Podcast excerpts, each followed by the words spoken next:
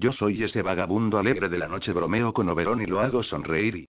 Sueño de una noche de verano. William Shakespeare. Prólogo. Englands de Escocia. Castillo Brodie, 1308. Adam Black se materializó en el gran hall. Silenciosamente, observó al alto guerrero que descansaba ante el fuego. Circen Brodie, la irditane de Brodie, exudaba el magnetismo de un hombre nacido no simplemente para existir en el mundo, sino para conquistarlo. El poder nunca ha sido tan seductor, pensó Adam, excepto, quizás, en mí. El objeto de su estudio se volvió del fuego, erizado por la presencia silenciosa de Adam. ¿Qué quieres? dijo Circen. Adam no se sorprendió por su tono. Él había aprendido a no esperar cortesía de ese Lair de las Irlands en particular desde hacía tiempo. Adam Black, el mortífero bromista en la corte de la reina de las hadas, era una irritación que Circen sufría de mala gana. Dando un puntapié a una silla cerca del fuego, Adam fue tras ella y descansó sus brazos encima del respaldo. ¿Esa es la manera de saludarme después de meses de ausencia? Sabes que me molesta cuando apareces sin advertencia. Y sobre tu ausencia, estaba saboreando mi buena fortuna. Circen se volvió hacia el fuego. Me extrañaría si me hubiera marchado mucho tiempo, aseguró Adam y estudió su perfil. El pecador que él miraba era una bestia poderosa, aunque se comportara con él con ese decoro, pensó Adam. Si Circen Brody quería parecerse a un salvaje guerrero picto, entonces por data que debería actuar como uno. De la misma manera que yo podría extrañar un agujero en mi escudo, un jabalí en mi cama, o un fuego en mis establos, dijo Circen. Vuélvete en tu silla y siéntete apropiadamente, como una persona normal. Ah, pero yo no soy apropiado ni una persona normal, así que no esperes que me atenga a tus requisitos. Me estremezco solo de pensar lo que harías sin todas tus reglas de una existencia normal, Circen. Cuando Circen se embaró, Adam sonrió abiertamente y extendió una mano elegante a una sirvienta que se había detenido en las sombras del perímetro del gran hall. Él echó su cabeza hacia atrás, lanzando su pelo de oscura seda encima de su hombro. Ven. La sirvienta se acercó, lanzando miradas a Circen y Adam, como si no pudiera decidir qué hombre proponía la mayor amenaza. O el mayor atractivo. ¿Puedo servirlos, milords? dijo ella jadeando. No, Gilendría Circen la despidió. Fuera de acompañarte hasta la cama. Es bien pasada la hora de los duendes, dirigió una mirada oscura a Adam y mi invitado no tiene necesidades que yo pueda satisfacer. Sí, Gilendría ronroneó Adam. Hay muchas maneras en que puedes servirme esta noche. Y tendré el placer de enseñarte todas ellas. Ve a tu cuarto mientras tenemos una charla de hombres. Yo me uniré allí contigo. Los ojos de la joven sirvienta se ensancharon cuando ella se apuró a obedecerlo. Deja a mis sirvientas en paz, pidió Circen. No las dejaré embarazadas. Adam le dedicó su mueca más insolente. Esa no es mi preocupación. Es el hecho de que se vuelven más estúpidas una vez que has terminado con ellas. ¿Estúpidas? ¿Quién era esta noche el estúpido? Circen se tensó pero no dijo nada. ¿Dónde están las santas reliquias, Circen? Un brillo de diversión se encendió en los ojos remotos de Adam. Circen le volvió la espalda totalmente al hombre hada. ¿Las proteges para nosotros, o no lo haces? preguntó Adam. No me digas que las perdiste. Lo reprendió cuando Circen no contestó. Circen se volvió para enfrentarlo, las piernas abiertas, la cabeza herida, los brazos cruzados. Su posición usual cuando estaba sordamente furioso. ¿Por qué pierdes mi tiempo y el tuyo haciéndome preguntas cuando ya sabes las respuestas? Adam se encogió de hombros elegantemente. Porque los que escuchan detrás de las puertas serán incapaces de seguir esta espléndida saga si nosotros no hablamos en alto de ella. Nadie escucha detrás de las puertas en mi castillo. Lo había olvidado, ronroneó Adam. Nadie se porta mal en el castillo Brodie. En el siempre limpio, en el siempre disciplinado, el perfecto castillo Brodie. Me aburres, Circen. Este parangón de restricciones que pretende ser es un desperdicio de la grandiosa semilla que te creó. Dejemos esta conversación, ¿está bien? Adam cruzó los brazos por la parte de atrás de la silla. Está bien. ¿Qué pasó esta noche? Los templarios iban a encontrarte en Ballyalk. Ellos iban a confiar las santas reliquias a tu cuidado. Oí que fueron emboscados. Oíste correctamente, contestó Circen llanamente. ¿Entiendes cuán importante es que los templarios hagan su santuario en Escocia, ahora que ellos se han disuelto? Por supuesto que lo entiendo, gruñó Circen. ¿Y cuán indispensable es que las santas reliquias no caigan en malas manos? Circen desdeñó la pregunta de Adam con una mano impaciente. Las cuatro reliquias están seguras. En el momento que nosotros sospechamos que los templarios iban a estar bajo sitio, la lanza, el caldero, la espada y la piedra rápidamente fueron devueltos a Escocia, a pesar de que la guerra sigue. Ellos descansan mejor en un campo arrasado que con los templarios perseguidos, cuya orden está desmembrándose. Las santas reliquias están seguras. Excepto por la botella, Cirten dijo Adam. ¿Qué fue de ella? ¿Dónde está? La botella no es una reliquia, replicó Circen. Lo sé, dijo Adam secamente, pero la botella es una sagrada reliquia de nuestra raza, y podemos estar en peligro si cae en malas manos. Repito, ¿dónde está la botella? Circen hundió una mano en su pelo y lo retiró de su cara. Adam fue golpeado por la majestad sensual del hombre. El sedoso pelo negro se enredó entre los dedos elegantes y reveló una cara compuesta de planos fuertes, una mandíbula cincelada, y las cejas oscuras. Tenía la piel aceitunada, los intensos ojos y el agresivo, dominante temperamento de sus antepasados Brude I. No lo sé, dijo Circen finalmente. ¿No lo sabes? Adam imitó su acento irlandés, consciente de que semejante admisión debía de haber tenido un sucio sabor en la lengua de Circen Brodie. Nada estaba fuera del control del Lair de Brodie. Reglas y más reglas gobernaban todo y a todos en el mundo de Circen. Una botella que contiene un sagrado elixir creado por mi raza, desaparece de tu vista y no sabes dónde está. La situación no es tan horrible, Adam. No está permanentemente perdida. Piensa en ella como y temporalmente cambiada de sitio, y pronta a ser recobrada. Adam arqueó una ceja. Tú te cortas el cabello con un hacha de batalla. Los hábiles juegos de palabras son las artes de una mujer, Brodie. ¿Qué pasó? Ian estaba llevando el cofre que guardaba la botella. Cuando el ataque llegó, yo estaba en el lado sur del puente, esperando a Ian para atravesarlo por el norte. Él recibió un golpe en la cabeza y cayó del puente, en el río de abajo. El cofre fue arrastrado lejos por la corriente. Y dices que eso no es tan terrible. Cualquiera podría tenerlo ahora. ¿Te gustaría ver al rey inglés poner sus manos en esa botella? ¿Entiendes el peligro que representa? Por supuesto que lo hago. No llegaremos a eso, Adam dijo Circen. Impuse un gea sobre la botella. No caerá en otras manos, porque en el momento en que sea descubierta volverá a mí. ¿Un geas? Adam resopló. Magia endeble. Un hada medianamente decente simplemente la habría encantado de nuevo para sacarla fuera del río. Yo no soy ningún hada. Yo soy un brude escocés y orgulloso de serlo. Considérate afortunado de que no los maldijera a todos. Sabes que no tengo afición por la magia druida. Las maldiciones son imprevisibles. ¿Qué sabia invocación escogiste, Circen? preguntó Adam sedosamente.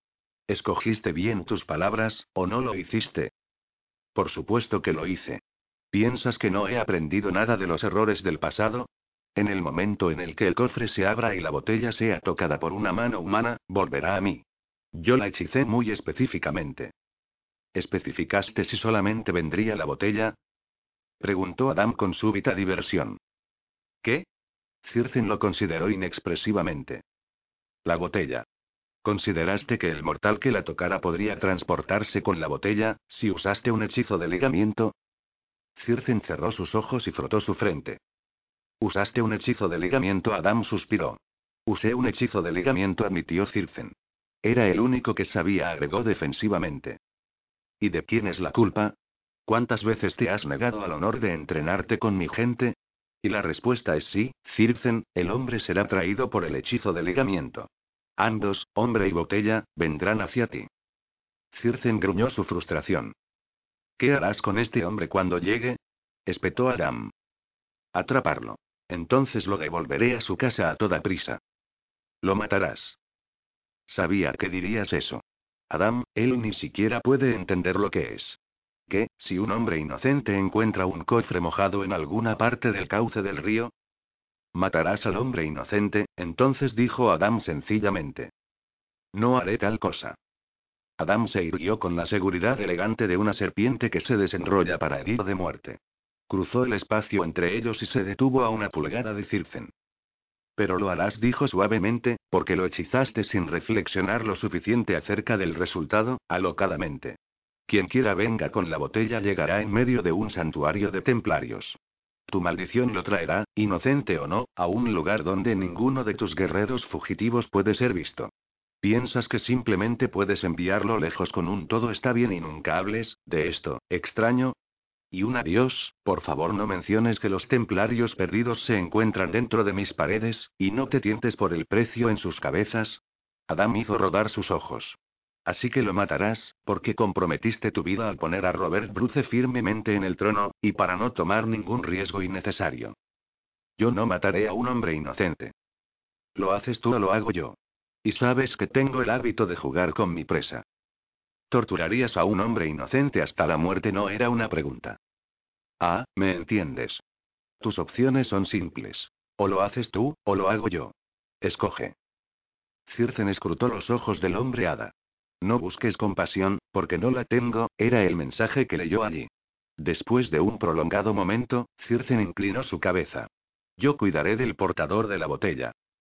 Matarás al portador de la botella, Adam insistió. O lo haré yo. La voz de Circen era llana y furiosa. Mataré al hombre que trae la botella. Pero se hará a mi manera. Sin dolor y rápidamente, y tú no interferirás. Bueno, es bastante. Adam dio un paso hacia atrás. Júralo sobre mi raza. Júralo por el tuata de Ganam. Con una condición. A cambio del voto que yo te daré ahora, tú no cruzarás mi puerta de nuevo sin invitación, Adam Black. ¿Estás seguro de que eso es lo que quieres? Los labios de Adam se adelgazaron con disgusto. Circen se había descruzado de brazos, en una posición furiosa. Semejante a un guerrero glorioso, a un ángel oscuro. Podrías ser mi aliado más poderoso. Eso es lo que quiero. Adam inclinó su cabeza oscura. Una sonrisa burlona jugaba en las comisuras de sus labios. Será como quieres, Brody, hijo de los reyes de Brude. Ahora júralo. Para salvar a un hombre de una muerte dolorosa a manos pelada, Circen Brody hincó sus rodillas y juró por la raza más vieja en Escocia, el Tuata de Ganaan, que él honraría su voto de matar al hombre que llegara con la botella. Entonces suspiró con alivio cuando Adam Black, el pecador Dusiriche, el duende más negro, desapareció, para nunca oscurecer la puerta de Circen de nuevo, porque Circen ciertamente no extendería una invitación, aun cuando viviera mil años. Cayendo. De arriba abajo, de arriba abajo, los llevaré de arriba abajo. Me temo que por el campo y el pueblo el duende los llevará de arriba abajo. Sueño de una noche de verano. Shakespeare. Capítulo 1. En el día presente. Eh. Mire por dónde va. Gritó Lisa cuando el Mercedes silbó rodeando un taxi ocioso y pasó peligrosamente cerca del bordillo donde ella estaba de pie, salpicando con gotas de agua sucia las perneras de sus pantalones vaqueros. Bueno, salga de la calle, idiota. Gritó el conductor del Mercedes en su teléfono celular. Lisa estaba lo bastante cerca para oír que él decía en el teléfono. No, no te lo decía a ti. Se lo decía a una vagabunda. Cualquiera pensaría que con todo lo que pagamos en impuestos y su voz se apagó mientras se alejaba. Yo no estaba en la calle. Gritó Lisa detrás de él y bajando su gorra del béisbol sobre su cabeza. Entonces sus palabras penetraron en su mente. Vagabunda. Santo Dios, ¿eso es lo que parezco? Echó una mirada a sus viejos pantalones vaqueros, con los dobladillos ajados y raídos. Su camiseta blanca, aunque limpia, estaba suave y desgastada por centenares de lavados. Quizá su impermeable había visto días mejores, unos años antes de que ella lo comprara de segunda mano en Saries, pero era durable y la mantenía seca. Su bota tenía un agujero, pero él no podría haberlo visto ya que estaba en la planta del pie. Los fríos charcos de la reciente lluvia se colaban en su bota y empapaban su calcetín. Retorció los dedos de los pies, incómoda, e hizo una nota mental de nuevo sobre poner un parche en su bota. Pero de veras parecía una vagabunda, estaba escrupulosamente limpia, o por lo menos lo había estado antes de que él pasara zumbando y la salpicara. No pareces una vagabunda, Lisa. La voz indignada de Ruby interrumpió sus pensamientos. Él es un asno pomposo que piensa que cualquiera que no maneje un Mercedes no merece vivir. Lisa dedicó a Ruby una sonrisa agradecida. Ruby era la mejor amiga de Lisa. Todas las tardes charlaban mientras esperaban juntas el autobús expreso a la ciudad, donde Lisa iba a su trabajo de limpieza y Ruby cantaba en un club nocturno del centro. Lisa miró el traje de Ruby anhelantemente. Bajo un impermeable color gris paloma de líneas clásicas, llevaba un estupendo vestido negro adornado con un hilo de perlas. Brillantes, los sexys zapatos enseñaban las uñas de los pies hechas por una manicura francesa. Zapatos que alimentarían a Lisa y su madre durante un mes. Ningún hombre vivo permitiría a su automóvil salpicar a Ruby Lanoue. Una vez, Lisa podría haberse parecido a ella también. Pero no ahora, cuando estaba tan profundamente hundida por las deudas que no sabía cómo salir. Y yo sé que él no echó ni una mirada a tu cara. Ruby arrugó su nariz, irritada con el conductor que ya se había ido. Si lo hubiera hecho, ciertamente se habría detenido y se habría disculpado. ¿Por qué parezco muy deprimida? preguntó Lisa irónicamente. Porque eres muy bonita, cariño. Sí, claro, dijo Lisa, y si había un rastro de amargura, Ruby lo ignoró diplomáticamente. No importa. No estoy intentando impresionar a nadie. Pero podrías. No tienes ni la menor idea de cómo te ves, Lisa. Él debe ser gay. Esa es la única razón por la que un hombre podría ignorar a una mujer tan llamativa como tú. Lisa sonrió débilmente. Nunca te das por vencida, ¿verdad, Ruby? Lisa, eres bonita. Permite salir a la muñeca que hay en ti y presúmela. Quítate esa gorra y libera tu pelo. ¿Por qué piensas que Dios te dio un pelo tan magnífico? Me gusta mi gorra. Lisa tiró protectoramente de su vieja gorra de los Cincinnati Reds, como si temiera que Ruby pudiera sacársela. Papá la compró para mí. Ruby mordió el labio, vacilante, y entonces se encogió de hombros. No puedes esconderte para siempre bajo ese sombrero. Sabes cuánto me preocupo por ti, y si ella desdeñó la protesta de Lisa antes de que hubiera alcanzado sus labios, sé que tu madre está muriendo, pero eso no significa que también lo hagas tú, Lisa. No puedes permitir que eso te derrote. La expresión de Lisa se cerró. ¿Qué cantarás para abrir tu número esta noche, Ruby? No intentes cambiar de tema. No permitiré que pierdas el interés en la vida, dijo Ruby suavemente. Lisa, hay tanto delante de ti. Sobrevivirás a esto, lo prometo. Lisa apartó su mirada. Pero, ¿querré hacerlo? murmuró, echando a un lado sus dudas. A su madre, Catherine, se le había diagnosticado hacía unos meses un cáncer. El diagnóstico había llegado demasiado tarde, y ahora poco podía hacerse con la excepción de hacer sus últimos días tan cómodos como fuera posible. Seis meses, quizá un año, que los doctores habían diagnosticado cautamente. Podríamos probar procedimientos experimentales, pero y el mensaje estaba claro. Catherine moriría, sin embargo. Su madre se había negado, con firme determinación, a ser el blanco de procedimientos experimentales. Pasar los últimos meses de su vida en un hospital no era lo que Lisa o Catherine hubieran querido para el final. Lisa se las había arreglado para cuidar su salud en casa, y ahora el dinero que siempre había sido escaso para ellas era aún más escaso.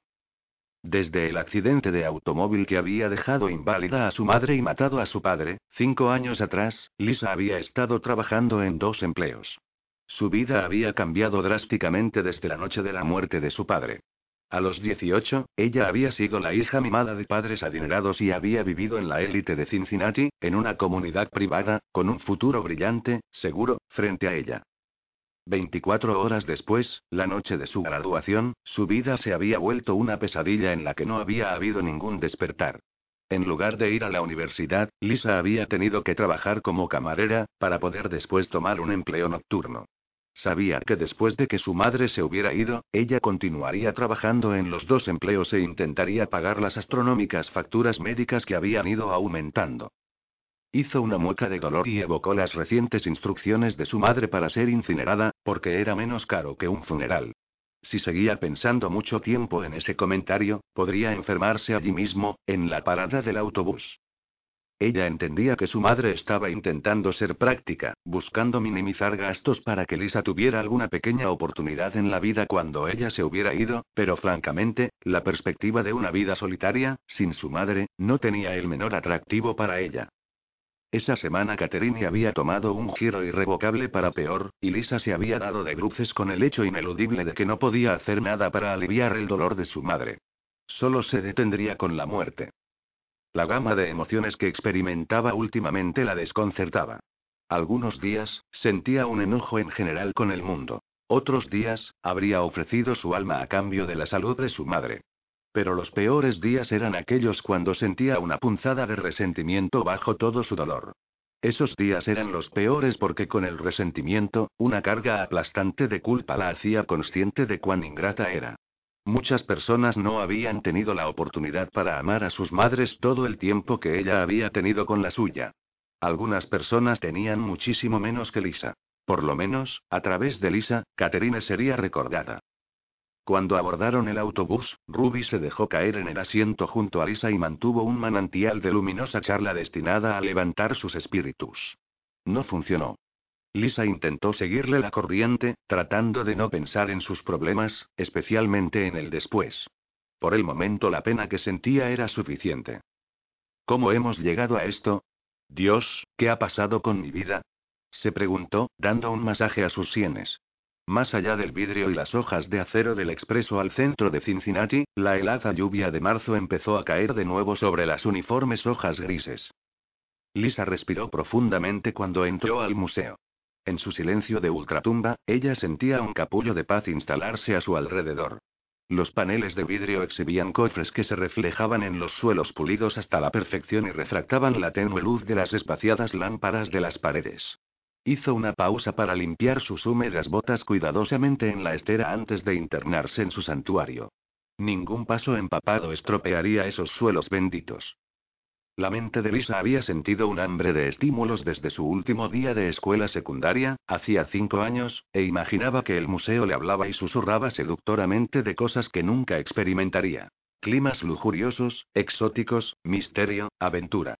Esperaba con ansia ir a trabajar cada noche, a pesar de haber pasado un día agotador en las mesas mientras aguardaba los pedidos. Amaba los techos abovedados con sus mosaicos brillantemente pintados que describían sagas famosas. Podría describir con vívidos detalles los matices más diminutos de las últimas adquisiciones. Podría recitar los carteles de memoria. Cada batalla, cada conquista, cada héroe o heroína de vida grandiosa. Cuando sus botas estuvieron secas, Lisa colgó su impermeable en la puerta y anduvo rápidamente más allá de las exhibiciones introductorias, dándose prisa hacia el ala medieval. Acarició con los dedos la placa de la entrada, trazando los contornos de las letras doradas. Permite a la historia ser tu puerta mágica al pasado. Excitantes nuevos mundos te esperan. Una sonrisa torcida curvó sus labios.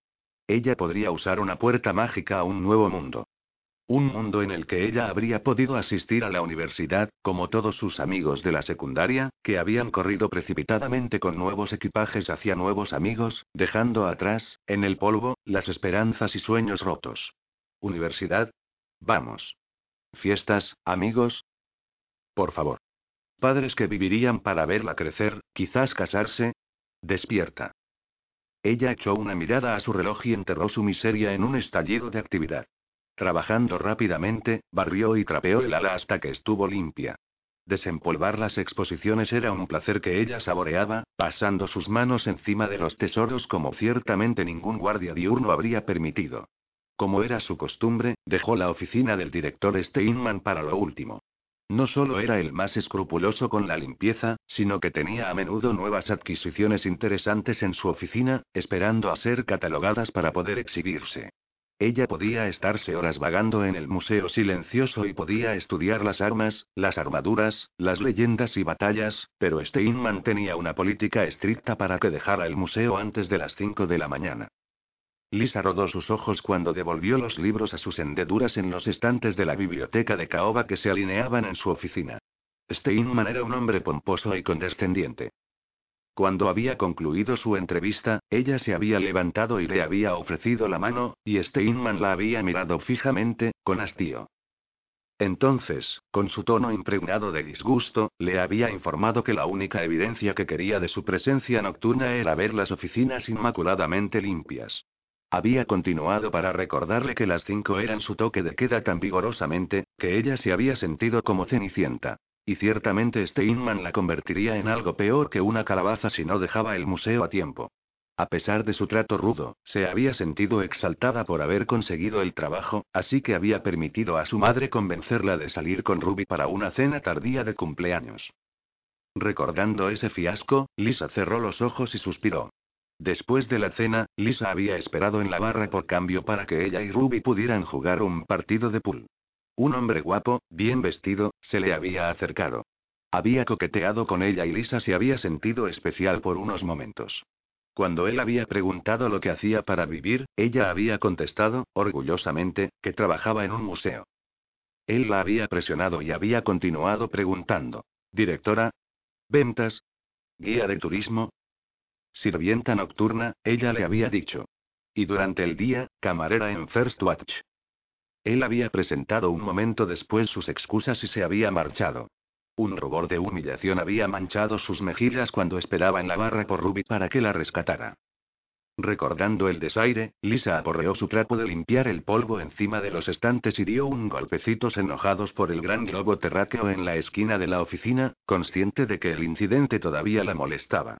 No tenía nada por qué estar avergonzada. Era una persona responsable, dedicada, y no era tonta. Su vida había sido destrozada por las responsabilidades que se habían impuesto, y en el análisis final, sentía que había manejado cosas bastante bien. Eventualmente, su enojo fue apagándose por una ola del siempre presente agotamiento que seguía a su estallido de energía nerviosa. Dejándose caer en una silla frente al escritorio de Steinman, acarició el suave cuero mantecoso y se relajó en él. Notó un cofre de apariencia exótica en la esquina del escritorio de Steinman. No lo había visto antes. Era aproximadamente de dos pies y diez pulgadas de ancho. Formado de ébano africano, dando brillo a un lustre profundo, los bordes estaban tallados con un trabajo exquisitamente detallado. Era obviamente una nueva adquisición. Contrariamente a la vigilancia de costumbre de este Inman, no lo había cerrado con llave en el panel de vidrio donde guardaba los nuevos tesoros que aún debían ser catalogados. ¿Por qué dejaría él semejante reliquia sobre su escritorio? se preguntó Lisa cerrando los ojos. Solo descansaría un minuto o dos. Cuando lo hizo, se condujo a sí misma a un momento de fantasía.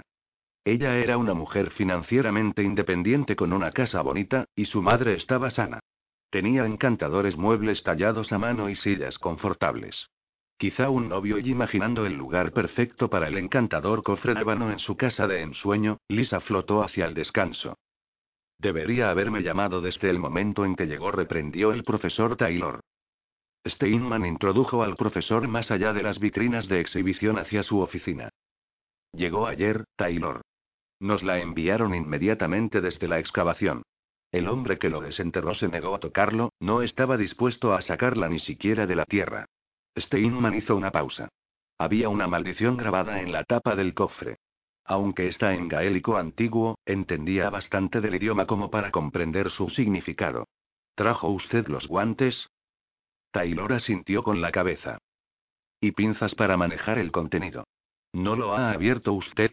No he podido encontrar el mecanismo que suelta la tapa, dijo Steinman secamente. Inicialmente, no estaba seguro de poder abrirla. Parece estar formado de una sola pieza de madera. Nosotros acostumbramos manejar todo con las pinzas, hasta que el laboratorio tenga la oportunidad de examinarlo. ¿Dónde dijo usted que fue encontrado? Enterrado cerca de una ribera en las Highlands de Escocia. El granjero que lo desenterró estaba dragando piedras de la cala para construir una pared. ¿Cómo lo sacó usted fuera del país? exclamó Taylor. El granjero llamó al procurador de una pequeña empresa de antigüedades en Edimburgo que por coincidencia me debía un favor. Taylor no presionó para obtener más información. El tráfico de reliquias que no tenían precio a las colecciones privadas lo enfurecía, pero no serviría a ningún propósito molestar a este Inman antes de que él tuviera su oportunidad para estudiar el cofre. Taylor estaba obsesionado con todas las cosas célticas, y cuando Steinman lo había llamado para discutir sobre una rara pieza medieval, Taylor apenas había podido ocultar su interés. Revelarlo solo daría a Steinman medios para manipularlo, y cualquier clase de poder en manos del director era una cosa peligrosa. Muchacha idiota, murmuró Steinman cuando entraron al ala. ¿Puede ver eso? Dejó las luces encendidas de nuevo. Una delgada línea de luz brillaba bajo su puerta de la oficina. Lisa despertó abruptamente, desconcertada de dónde estaba o lo que la había despertado. Entonces oyó las voces de hombres en el vestíbulo, fuera de la oficina. Inmediatamente, Lisa se irguió sobre sus pies y lanzó una mirada de pánico a su reloj. Eran las 5:20 de la mañana. Perdería su trabajo. Instintivamente se dejó caer al suelo y se golpeó la sien con la esquina del escritorio en el proceso. Haciendo una mueca de dolor, se arrastró bajo el escritorio cuando oyó una llave en la cerradura, seguida por la voz de Steinman. Es imposible conseguir ayuda decente. Esa inútil muchacha ni siquiera cerró con llave. Todo lo que tenía que hacer era apretar el botón. Incluso un niño podría hacerlo. Lisa se acurrucó en una pelota silenciosa cuando los hombres entraron a la oficina. Aunque las pisadas sonaron apagadas por la espesa alfombra berber, les oyó acercarse al escritorio. Aquí están los zapatos pulcramente brillantes de este Inman se detuvieron a pulgadas de sus rodillas.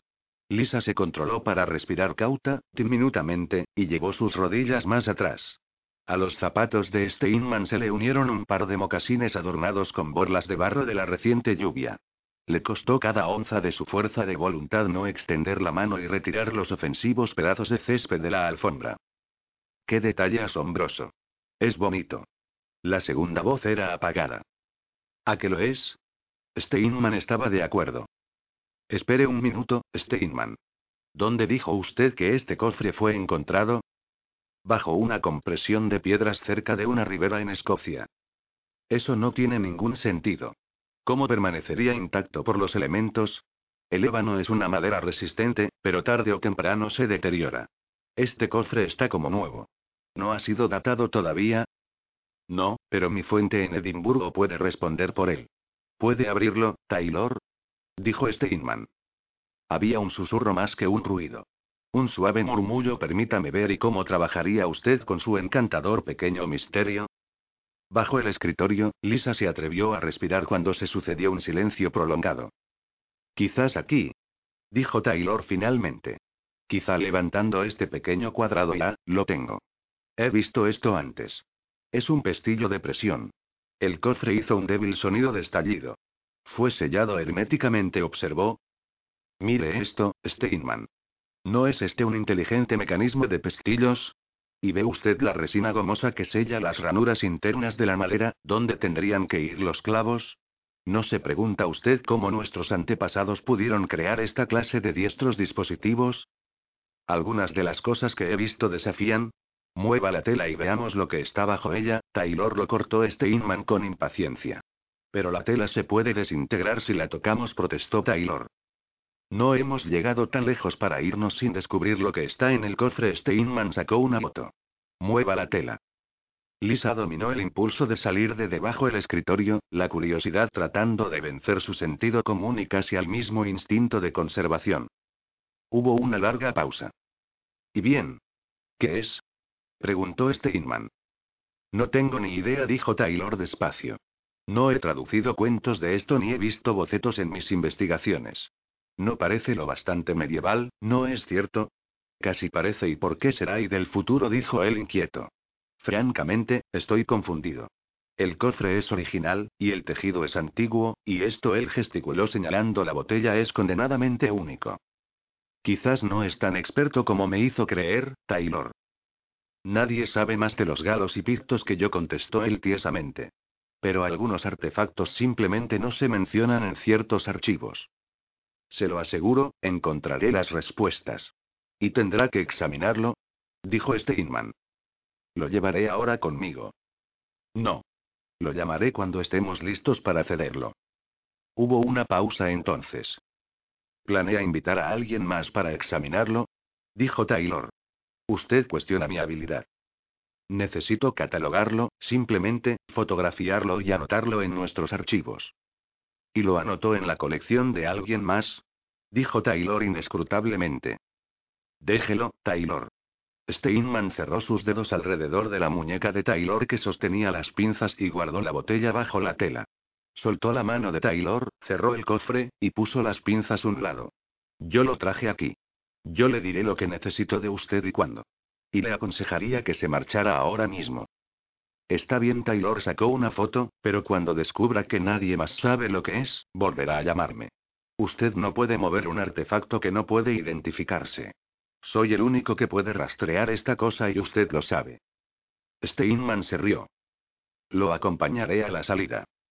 Puedo encontrar mi propio camino.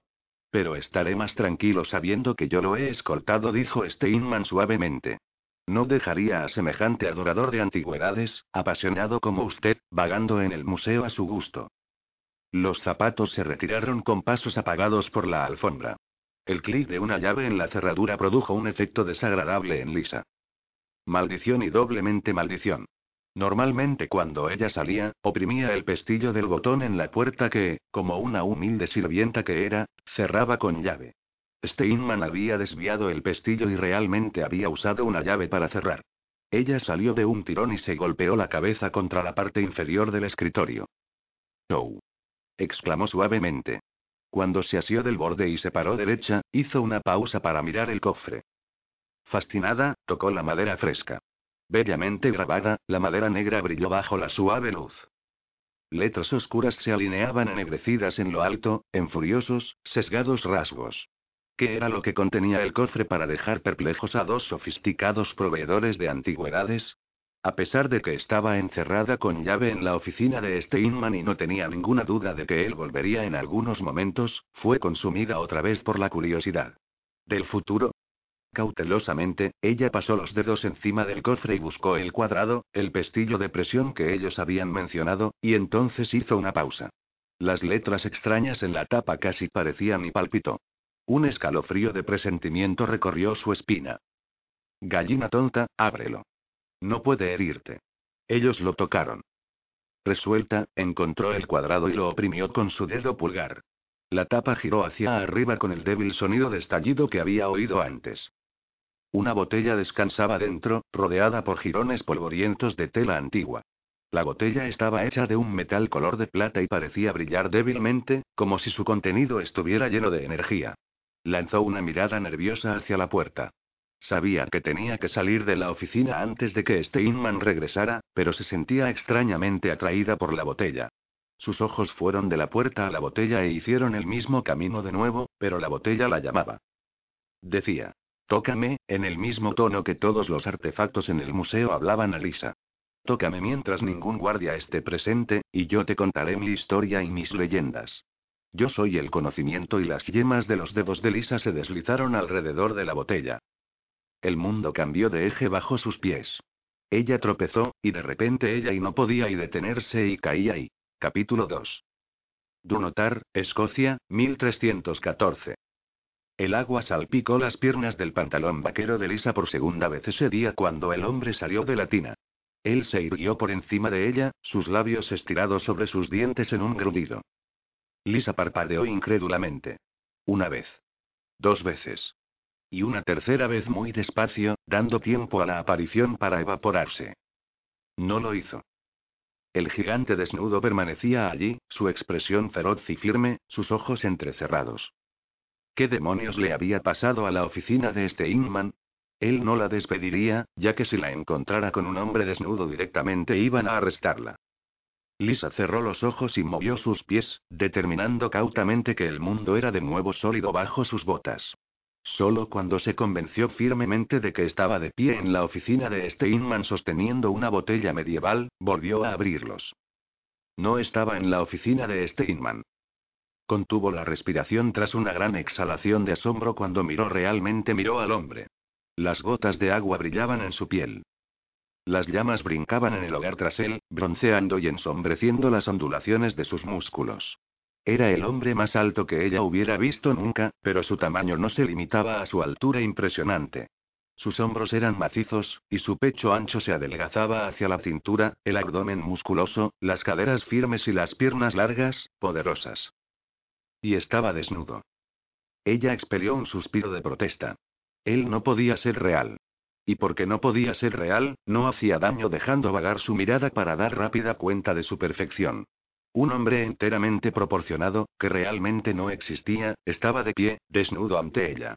¿No miraría cualquier saludable mujer de 23 años? Y ella miró. Eso lo confirmó definitivamente. Él no podría ser real. Con las mejillas ardiendo, ella apartó la mirada y vaciló, dando un paso hacia atrás. Él rugió algo en un idioma que ella no entendió. Dirigiendo una mirada a su cara, la muchacha se encogió de hombros desvalidamente, incapaz de comprender y dar sentido a esa situación. Él bramó de nuevo y gesticuló enojadamente. Habló en un arroyo de palabras durante varios minutos, agitando sus brazos y mirándola ceñudo. Ella lo miró, boquiabierta, su confusión ahondándose. No ayudaba que el hombre pareciera haber olvidado el desconcertante hecho de estar gloriosamente desnudo. La joven encontró su lengua y, con algunas dificultades, pudo empezar a moverla. Lo siento, pero no lo entiendo. No tengo ni la menor idea de lo que está diciendo. Él retrocedió como si ella lo hubiera golpeado. Sus ojos oscuros se entrecerraron aún más y frunció el ceño. Si ella pensaba que él estaba enfadado antes, era solo porque no lo había visto aún verdaderamente furioso. Eres inglesa. Le espetó él, cambiando rápidamente al inglés, aunque con un acento espeso, cerrado. Lisa extendió las manos como diciendo ¿y con eso qué? ¿Cuál era su punto, y por qué estaba tan enfadado con ella? No te muevas. Rugió él. Ella permaneció inmóvil, catalogándolo como si fuera una de las recientes adquisiciones del museo, absorbiendo la increíble longitud y anchura de su cuerpo. El hombre desprendía tal intensa sexualidad que las fantasías de un guerrero salvaje, no reconocidas jamás como propias, se estremecieron a través de su memoria. El peligro que emanaba de él era temible y seductor a la vez. Estás soñando, ¿recuerdas? Te dormiste y solo soñaste que despertabas y este Inman llegaba. Pero todavía estás dormida y nada de esto realmente está pasando. Apenas lo notó cuando el hombre alcanzó el arma apoyada contra la tina. Su mente registró con oscura diversión que la invención de su imaginación se completaba con una espada vengadora. Hasta que, con un movimiento elegante de su muñeca, él apuntó el arma mortal hacia ella. Era su sueño, se recordó la muchacha. Simplemente ignoraría la espada. Los sueños eran zonas sin restricciones. Si no podía tener un novio en la vida real, por lo menos podría saborear esa experiencia virtual. Sonriendo, la joven extendió una mano para tocar su abdomen ciertamente esculpido por entero del material con que se hacen los sueños y la punta de la espada rozó su mandíbula y obligó a sus ojos a encontrarse con los de él. Una muchacha debería usar un cuello ortopédico después de mirar esa altura mucho tiempo, decidió. No pienses en distraerme de mi propósito, gruñó él. ¿Qué propósito? Preguntó ella y se sintió contener la respiración. En ese momento, la puerta se abrió con estrépito. Un segundo hombre, de cabello oscuro y vestido con una envoltura extraña de tela, entró abruptamente en el cuarto. Cualquier cosa que sea, no tengo tiempo ahora para eso, galán. Dijo al hombre que sostenía la hoja en su cuello. El otro hombre parecía pasmado ante la visión de Lisa. Te oímos rugir desde la cocina, Finn. ¿Pecado? Dos Lisa hizo eco de su nombre con incredulidad. Oh sí, él era definitivamente un pecado. Cualquier hombre como ese debía ser puro pecado. Sal de aquí. Circen. Galán dudó un momento. Entonces, con renuencia, se retiró del cuarto y cerró la puerta. Cuando la mirada de Lisa se volvió hacia pecado, ella miraba de nuevo hacia abajo, hacia su tan improbable dotación. Deja de mirar allí, mujer. Sus ojos se alzaron hacia los suyos. Nadie puede ser como tú. Y nadie habla como tú, excepto quizás sean Conner y Glander. ¿Ves? Es la prueba definitiva de que estoy soñando. Eres una invención de mi estrés, de mi insomnio, de mi mente traumatizada. Ella asintió firmemente con la cabeza. Te lo aseguro, ciertamente no soy un sueño. Oh, por favor. Ella rodó sus ojos. Los cerró. Los abrió. Él todavía seguía allí. Estaba yo en el museo y ahora estoy en una alcoba con un hombre desnudo llamado Pecado. ¿Cuán tonta piensas que soy? Circen. Circineil repitió. Solo mis guerreros más cercanos me llaman Cin. No puede ser real. Él tenía unos perezosos, borrascosos ojos, tan oscuros que parecían realzados por col. Su nariz era fuerte, arrogante. Sus dientes y Dios sabía que ella les estaba echando una buena mirada con todos los gruñidos que él estaba dando eran rectos y lo bastante blancos como para hacer a su dentista llorar de envidia. Su frente era alta, y una melena de pelo del color de la medianoche caía sobre sus hombros. Aunque ninguno de sus rasgos era material para los modelos actuales, salvo sus labios sensuales, el efecto global era de un rostro salvajemente bello. Un señor de la guerra eran las palabras que acudían a su lengua. La punta de la espada raspó la suave parte inferior de su barbilla. Cuando ella sintió una gota de humedad en el cuello, se asombró por la verosimilitud de su sueño. Pasó los dedos encima de la mancha, y entonces miró fijamente y con asombro la gota de sangre. ¿Sangra uno en un sueño? Yo nunca he sangrado en un sueño antes, murmuró. Él dio un pequeño golpe a la gorra de béisbol, sacándola tan rápidamente de su cabeza que la asustó. Ella no había vislumbrado el movimiento de su mano siquiera. El pelo le cayó encima de los hombros, y ella trató de atrapar la gorra, solo para encontrarse con que era demasiado baja para alcanzar la punta de la espada. Su cabeza alcanzaba apenas su pecho. Dame mi gorra, exigió. Mi padre me la dio. Él lo consideró en silencio.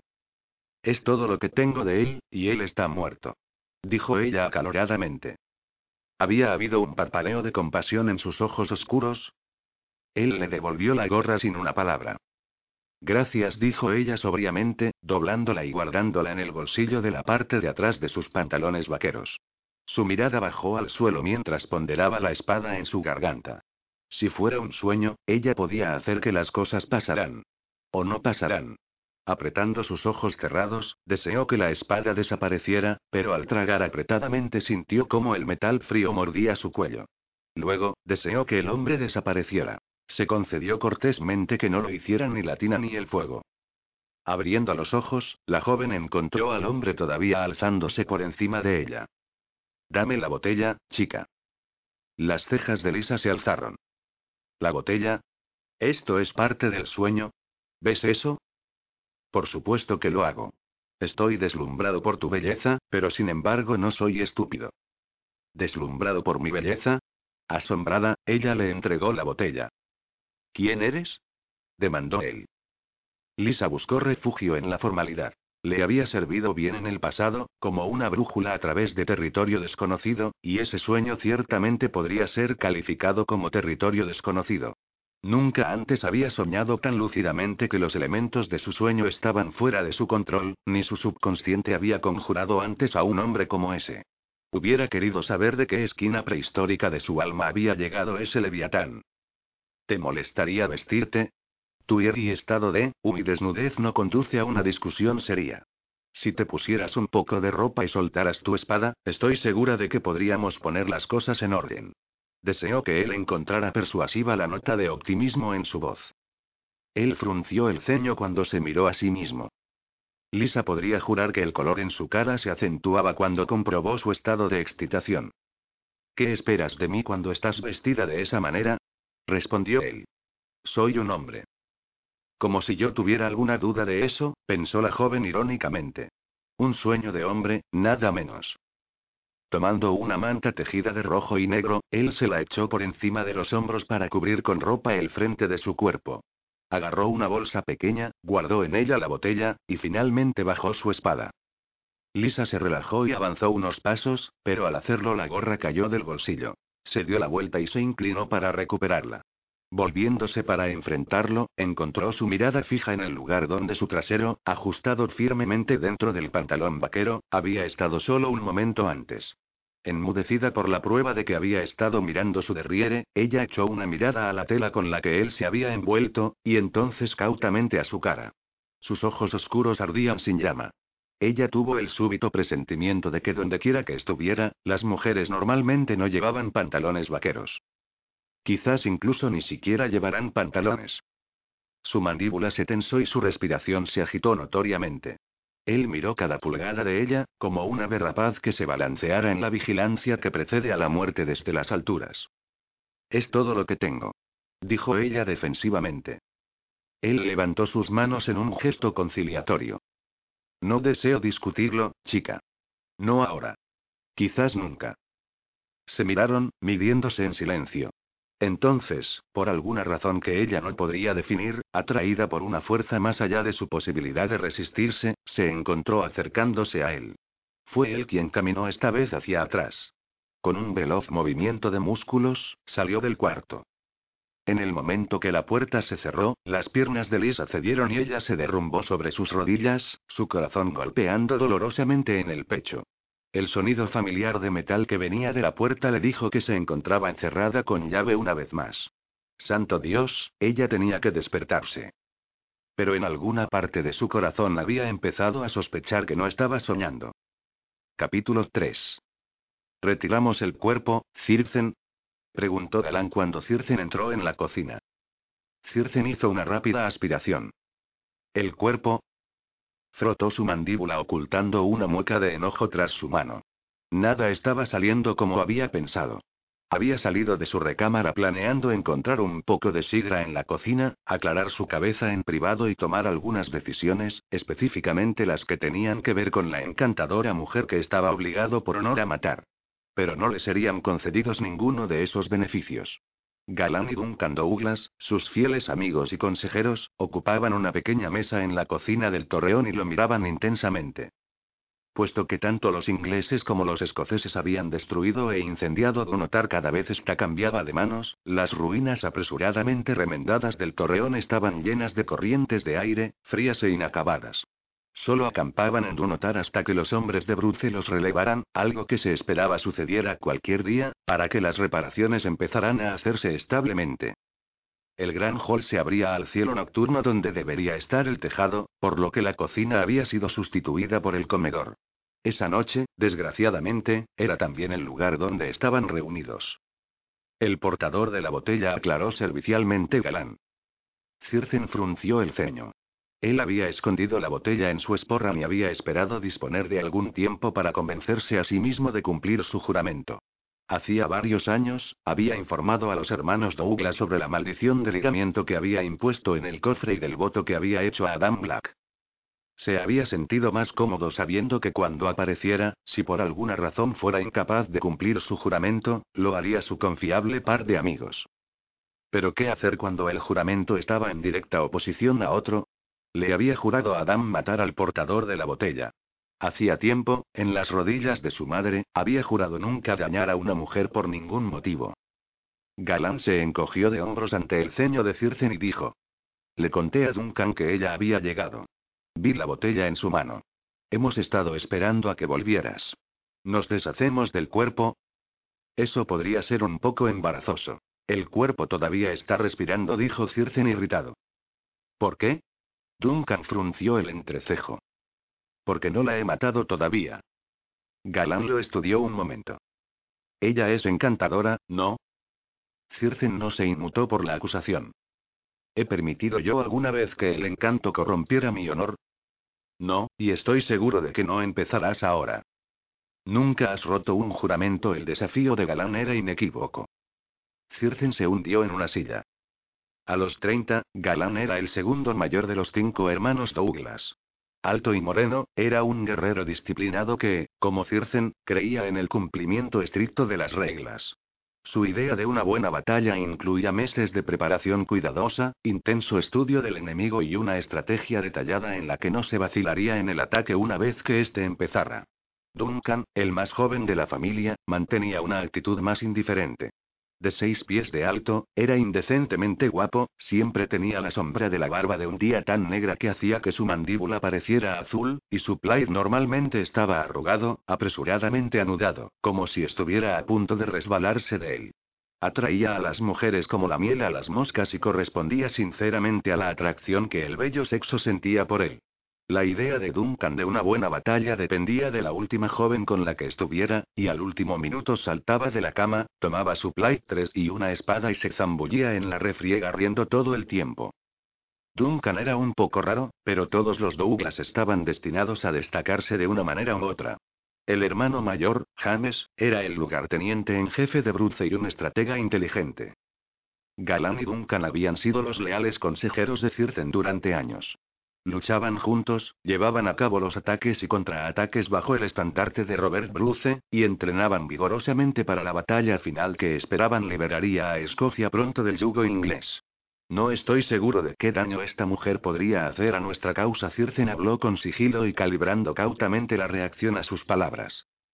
Silenciosamente, estaba calibrando su propia reacción también. Normalmente sus amigos lo confortaban, le daban un sentido de propósito y una dirección, pero cada onza de su conciencia se rebelaba ante el pensamiento de matar a esa mujer deliciosa. Empezó a considerar las posibles repercusiones de permitirle vivir, además de la de destruir su propio honor. Galán entrelazó los dedos y estudió sus callos mientras hablaba. Pienso que eso importa poco. Hiciste el juramento a Adam Glad de que ibas a eliminar al portador de la botella. Aunque puedo comprender que una mujer podría provocar simpatía, no sabes quién es ella realmente. Está vestida de manera extraña. ¿Podría ser descendiente de druidas? No lo creo. No percibí magia en ella. ¿Es inglesa? Me sorprendió oírle hablar esa lengua. Hemos estado hablando inglés desde que los templarios llegaron, pero ¿por qué lo hace ella? Hablar inglés no es un crimen, dijo Circen secamente. Era verdad que desde que llegaran los templarios, habían estado conversando más a menudo en inglés que en cualquier otra lengua. La mayoría de los hombres de Circen no hablaba francés, y la mayoría de los templarios no hablaban gaélico, pero casi todos ellos habían aprendido algo de inglés, debido a las fronteras de largo alcance de Inglaterra. Circen encontraba frustrante el no poder usar el gaélico, un idioma que sentía era bello más allá de toda comparación, pero aceptaba que los tiempos estaban cambiando y que cuando hombres de muchos países diferentes estaban juntos, el inglés era la lengua normalmente más conocida. Lo mortificaba hablar el idioma de su enemigo. La mayoría de nuestros templarios no habla gaélico. Eso no los hace espías. Ella no habla nada de gaélico. Presionó Galán. Circen suspiró. No dijo. No entendió nuestra lengua, pero eso no es suficiente para condenarla. Quizás creció en Inglaterra. Sabes que muchos de nuestros clanes se asientan a ambos lados de la frontera. Además, es el inglés más extraño que he oído alguna vez. Cuantas más razones para ser sospechosa, más razones para disponer rápidamente de ella, dijo Galán. Como con cualquier otra amenaza potencial, uno debe estudiarla primero y evaluar la magnitud de la amenaza, razonó Circen. Tu juramento, Circen, reemplaza todo el resto. Tu mente debe preocuparse en sostener tu notar y abrir el camino de Bruce a un trono seguro y una escocia libre, no en alguna mujer que debería estar muerta mientras nosotros hablamos, le recordó Galán. ¿He faltado a mis deberes alguna vez en mi vida? Circen sostuvo la mirada de Galán. No admitió Galán. Todavía agregó. No dijo Duncan rápidamente. Entonces, ¿por qué me cuestionan ahora? No tengo mucha más experiencia con la gente, con las guerras, y privilegios que cualquiera de ustedes. Galana asintió con la cabeza irónicamente. Pero si rompes tu juramento, ¿cómo se lo explicarías a Adam? Circen se quedó rígido. Las palabras rompes tu juramento rondaron incómodamente en su mente y tejieron una promesa de fracaso, de derrota, y potencialmente de corrupción. Era vital que él se adhiriera a sus reglas. Deja que yo maneje a Adam como siempre lo hago, dijo él fríamente. Galán agitó su cabeza. A los hombres no les gustará esto, si lo averiguan. Sabes que los templarios son una casta feroz y particularmente cautos con las mujeres. Porque no pueden tener ninguna, interrumpió Duncan. Buscan cualquier razón para desconfiar de las mujeres en su esfuerzo de resistir sus pensamientos lujuriosos. Un voto de celibato no es natural para los hombres. Los hace bastardos fríos e irritables. Yo, por otro lado, siempre estoy relajado, simpático y hasta amable. Dedicó una sonrisa agradable a ambos, como para demostrar la validez de su teoría. A pesar de sus problemas, la boca de Circen se estiró. Duncan tenía tendencia a comportarse provocativamente, y mientras más irreverente era, más se irritaba Galán. Galán nunca parecía comprender que su hermano más joven lo hacía a propósito, y que todo el tiempo que actuaba como un joven irresponsable, su astuta mente no se perdía de ninguna cosa que sucediera a su alrededor. La falta de disciplina no hace a un guerrero, hermano pequeño, dijo Galán rígidamente. Tú eres un extremo y los templarios son el otro. Retozar con las muchachas no disminuye ni una pizca de mis proezas en las batallas si lo sabes, dijo Duncan y se sentó más recto en su silla, sus ojos chispeando en anticipación del argumento que vendría. Ya es bastante, interrumpió Circen. Estábamos discutiendo mi juramento y el hecho que no me inclino por matar a una mujer inocente. No sabes si ella es inocente, protestó Galán. No sé si ella no lo es, dijo Circen. Hasta que no tenga alguna indicación de culpa o inocencia, yo, se interrumpió y suspiró pesadamente. Encontró casi imposible decir las siguientes palabras. ¿Tú qué? preguntó Duncan y lo miró con fascinación. Cuando Circen no contestó, él presionó. ¿Te niegas a matarla? ¿Romperás un juramento sagrado? La incredulidad de Duncan se grabó en su apuesto rostro. Yo no dije eso, espetó Circen. No lo dijiste, dijo Galán cautelosamente. Pero apreciaría que aclararas tus intenciones. ¿Planeas matarla o no? Circen frotó su mandíbula de nuevo. Se aclaró la garganta e intentó formar las palabras que su conciencia exigía que dijera, pero el guerrero en él se resistía. Los ojos de Duncan se entrecerraron cuando vio a Circen tan pensativo. Después de un momento, echó una mirada a su hermano. Sabemos cómo es Adam, galán. Su estilo es la devastación veloz, innecesaria, y se han tomado bastantes vidas inocentes en la lucha por afianzar el trono. Propongo que Circen se tome un tiempo para descubrir quién es la mujer y de dónde viene antes de dar el siguiente paso. No puedo hablar por ti, Galán, pero yo no deseo la sangre de otro inocente en mis manos, y si lo instamos a que la mate, el hecho se volverá nuestro también. Además, recuerda que aunque Circen juró matar al portador de la botella, nada en su juramento hablaba de un límite de tiempo. Él podría esperar 20 años para matarla sin romper su juramento. Circen escuchó las últimas palabras de Duncan, sorprendido. No había considerado esa posibilidad. En verdad, su juramento no había contenido una palabra que especificara que tan rápidamente debía matar al portador de la botella, no era ilícito ni una violación de su voto tomarse un tiempo para estudiar a la persona. Uno incluso podría sostener que eso era sabio, decidió. Te cortas el pelo con un hacha de batalla. Las palabras de Adam, de hacía seis años, aparecieron en la mente de Circen para burlarse de él. Pero tienes que ser consciente, advirtió Galán, de que si no la matas y cualquiera de los templarios descubre quién es y la naturaleza del juramento que hiciste, los caballeros perderán la fe en tu habilidad de mando. Verán un juramento roto como una debilidad imperdonable. La única razón por la que estaban de acuerdo en luchar para nuestro país es debido a ti. A veces pienso que ellos te seguirían hasta el infierno. Sabes que son fanáticos de sus creencias. Para ellos, no hay ninguna justificación para romper un juramento. Ninguna. Entonces nosotros no les diremos quién es o lo que yo juré, dijo Circen suavemente y sabía que los hermanos apoyarían su decisión, estuvieran de acuerdo con ella o no.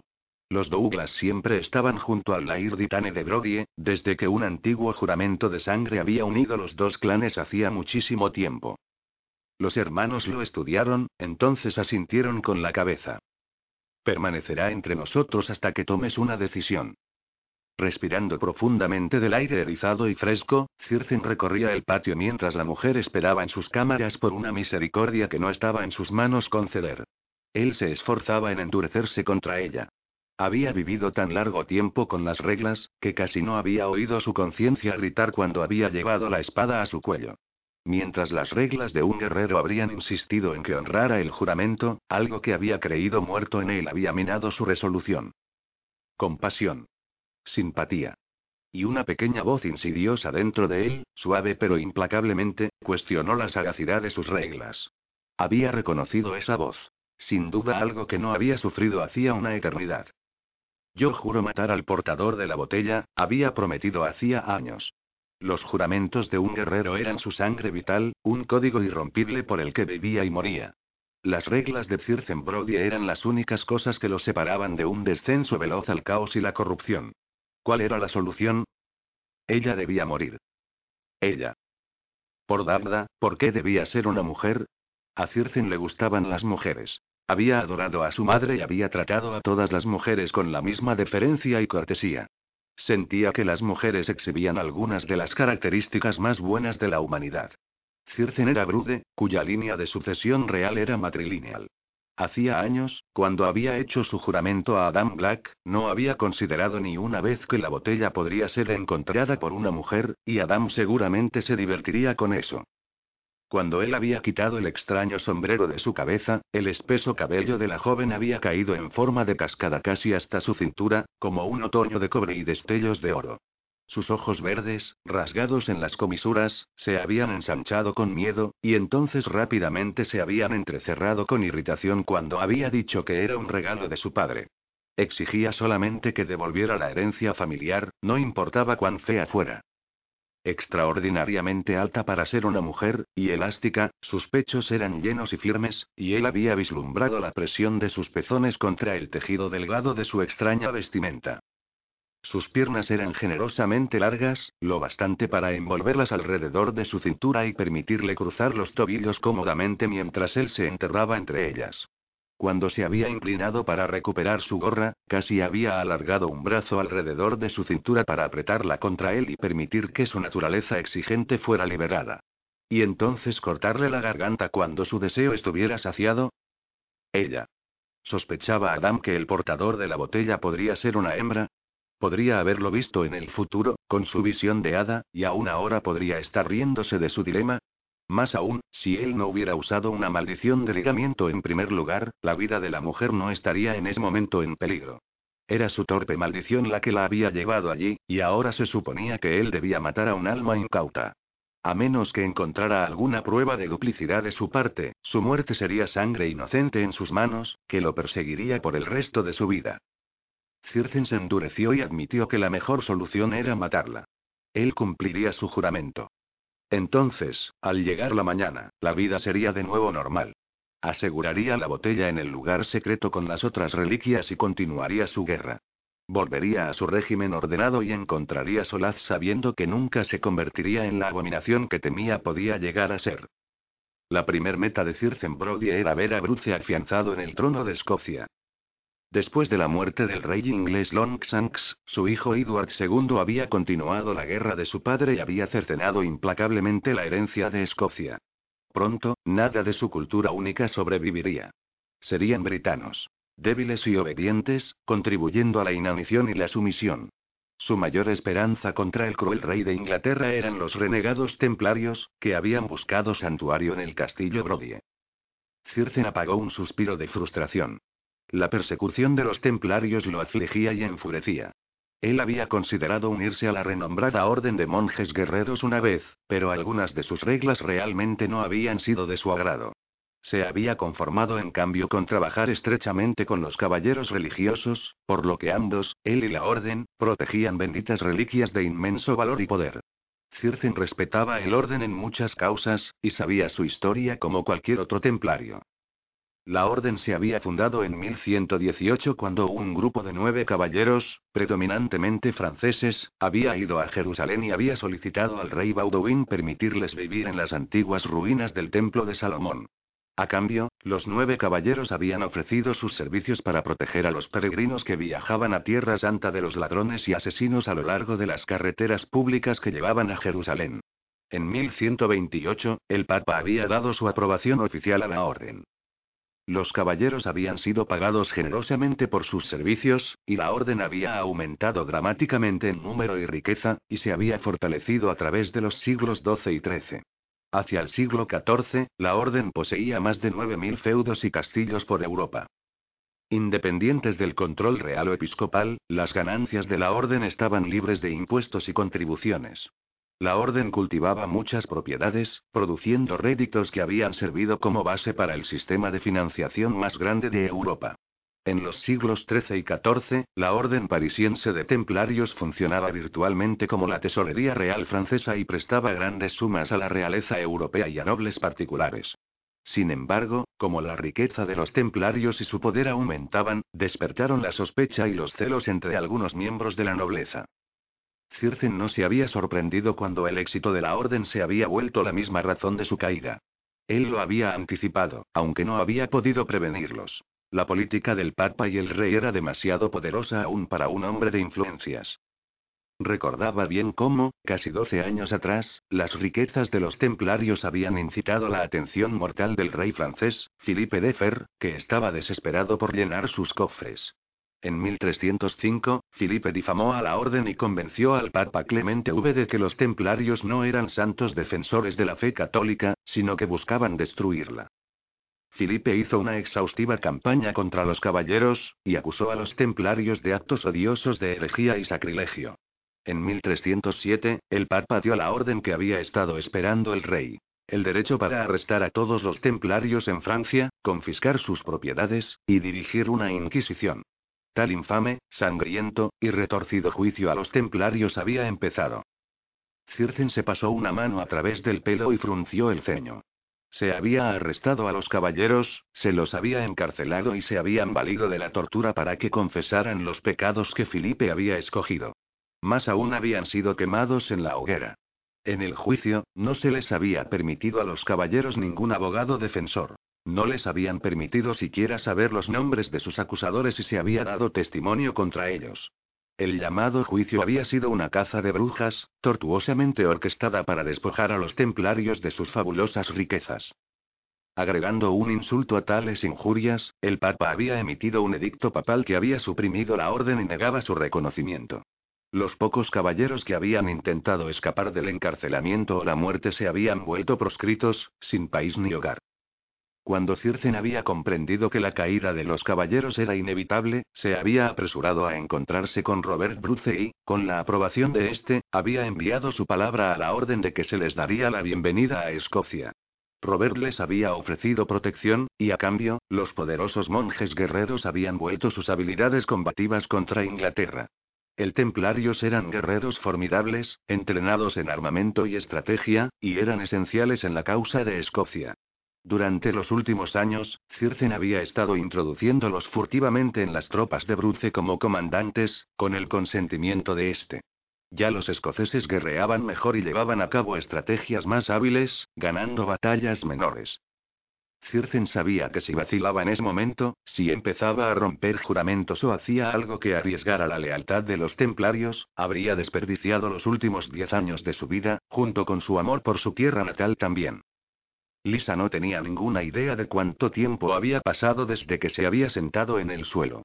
Pero había sido el suficiente para comprender que el tiempo no pasaba de semejante manera en los sueños. Si uno se sentaba en un sueño y no hacía nada, el sueño acababa o continuaba con alguna nueva e increíble aventura coloreada por las sombras del absurdo. Absurdo como las proporciones del cuerpo de ese hombre, pensó irritada. Levantándose del suelo con sus manos, hizo una pausa al agacharse y observó las piedras anchas y llanas bajo sus palmas. Frescas. Duras. Secas, con el desprendimiento de polvo normal de las piedras. Completamente tangible. Demasiado. Erguida sobre sus pies, empezó a examinar lo que la rodeaba. La cámara era grande, iluminada por grasosas y gordas velas. En las paredes, formadas de macizos bloques de piedra, colgaban tapices puestos al azar. Una cama grande ocupaba el centro del cuarto, y varios cofres estaban esparcidos, con telas pulcramente plegadas amontonadas encima de ellos. El cuarto era espartano, ordenado. El hogar era la única concesión a la atmósfera. No había ni un solo toque femenino en él. Haciendo una pausa junto a la bañera, metió la mano en el agua. Tibia. Otra sensación demasiado tangible para negarla. Ella se acercó al hogar y retrocedió ante la inconfundible sensación de calor. Estudió las llamas un momento y se maravilló de que el resto del cuarto fuera tan frío cuando el hogar despedía semejantes llamas. Como si el fuego fuera la única fuente de calor, pensó. Golpeada por esa noción, paseó por el perímetro del cuarto rápidamente. Su sospecha fue inmediatamente confirmada. No había una sola estufa en la cámara entera. Ningún radiador en las esquinas juntando polvo. Ningún pequeño metal sobresaliendo en los suelos. Ninguna cañería ya que estaba en esa línea, una sola toma de corriente eléctrica. Ningún teléfono. Ningún armario. La puerta estaba hecha de lo que parecía roble sólido. Ninguna chapa. Ella hizo una respiración profunda, tranquilizándose, y se aseguró que debía de haber pasado por alto algo, por lo menos en términos de calefacción. Rodeando el cuarto una segunda vez, inspeccionó cada rincón y grieta arrastrando su mano a lo largo de las paredes. Otra manera de comprobar la solidez de su prisión. Las yemas de sus dedos acariciaron un tapiz espeso que encontró bajo ellos y parecía más frío que las piedras. El tejido áspero se estremeció bajo su palma como si el viento lo estuviera moviendo del otro lado. Atraída por ese enigma, lo corrió hacia un lado. Perdió la respiración ante un súbito golpe de aire. La vista de la ventana la sacudió tan intensamente como un martillazo inesperado en el estómago. Ella miró fijamente hacia afuera, hacia una noche neblinosa de la antigua historia. Lisa, a 50 pies de altura, se hallaba en un castillo de piedra sobre un promontorio, en una isla rodeada por un mar de trueno. Las olas se lanzaban sobre los riscos rocosos, rompiéndose en espuma y envolviéndose con la neblina que se arremolinaba sobre la superficie negra del océano. En un camino empedrado con guijarros, hombres que llevan antorchas movían silenciosamente entre el castillo y las dependencias pequeñas. El lamento distante de un lobo competía con los sonidos débiles de las gaitas. El cielo nocturno era de un purpúreo negriazul, teñido donde se encontraba con el agua y bailando con miles de estrellas y la guadaña delgada de la luna. Ella nunca había visto tantas constelaciones en Cincinnati. El humo y el halo de smog de la ciudad brillantemente encendida oscurecían tal belleza. La vista desde la ventana era impresionantemente severa, majestuosa. Un viento amargo aullaba sobre el mar y el promontorio, ondeando el tapiz en su mano. Ella lo dejó caer como si la hubiera quemado y este cayó sobre la ventana, sellando benditamente la inexplicable vista del exterior. Desgraciadamente, cuando sus ojos enfocaron el tapiz, descubrió un nuevo horror. Estaba brillantemente tejido y también extraordinariamente detallado. Un guerrero que montaba un caballo en la batalla mientras un ejército de hombres vestidos con telas escocesas ensangrentadas lo seguía. Al fondo del tapiz, bordado en rojo, había cuatro números que le robaron el buen juicio. 1314. Lisa anduvo hasta la cama y se hundió blandamente en ella, su energía vital agotada por los sustos sucesivos. Miró la cama fija e inexpresivamente por un momento. Entonces su mano se movió y golpeó frenéticamente el colchón al comprobar otra parte de su ambiente. No hay un solo resorte aquí, Lisa. Llevada por una sensación creciente de pánico, tiró de las mantas apretadamente envueltas y se distrajo momentáneamente por la fragancia aferrada al lino. Su olor. Especies picantes, peligro, y hombre. Ignorando el deseo de enterrar su nariz firmemente en las sábanas, arrastró el colchón, que era poco más que unas delgadas placas acomodadas entre sí hechas en un tejido cerdoso. Una plancha de cerdas secas como de cepillo y el siguiente parecía lleno de un material lanudo aterronado, y tenía la impresión de que encima había suaves plumas. Durante los siguientes 20 minutos, Lisa escrutó la habitación, sintiendo aumentar su desesperación. Las piedras se sentían frescas, el fuego se sentía caliente. El líquido en la taza cerca de la cama tenía un gusto horrible. Ella oía las gaitas. Cada sentido que poseía estaba alertado por esas pruebas. Distraídamente, alzó la mano para masajearse la nuca, y cuando ella lo hizo, una única gota de roja sangre brilló en su piel. Comprendió con certeza súbita que nunca debía de haber tocado esa botella. Aunque desafiaba cualquier explicación racional, no estaba en Cincinnati ni en el siglo XXI. Sintió que su última esperanza de estar soñando pendía de un tenue hilo. Ella conocía bien los sueños. Pero eso era demasiado real para ser un sueño, detallado más allá de lo que la habilidad de su mente podía lograr. Dame la botella, había exigido él. ¿Ve usted esto? ¿Esto es parte del sueño? Ella había estado sorprendida. Pero ahora, reflexionando en ello, comprendió que él la había visto porque no era parte de un sueño. Era parte de la realidad, su realidad, una realidad que ella compartía ahora que esa era la botella que ella simplemente había tocado, antes de que hubiera empezado a sentirse como si cayera, y la misma botella que él había exigido, parecía ser una conexión demasiado lógica para existir dentro de un sueño. La había llevado la botella de algún modo hacia un hombre que tenía derechos de propiedad directos o indirectos sobre ella. ¿Y estaba ella de verdad, en ese caso, en el siglo XIV? Con horror creciente, vio otros signos aterradores. Su extraña manera de vestir, la mirada hacia su ropa, como si nunca hubiera visto algo así antes, la tina de madera primitiva situada ante el fuego, el idioma extraño en que él había hablado, el tapiz en la pared. Todo indicaba lo imposible. Desesperada, echó una mirada alrededor del cuarto, revisándolo desde una perspectiva diferente. Comprendió que su empleo en el museo la había llevado a creer que parecía una cámara medieval. Y todas las rarezas tuvieron su perfecto sentido. La lógica insistía en que ella estaba en un castillo medieval de piedra, y según el tapiz colgado de la pared, en algún punto del siglo XIV, a pesar de lo improbable que fuera. Lisa contuvo la respiración en un esfuerzo frenético por tranquilizarse.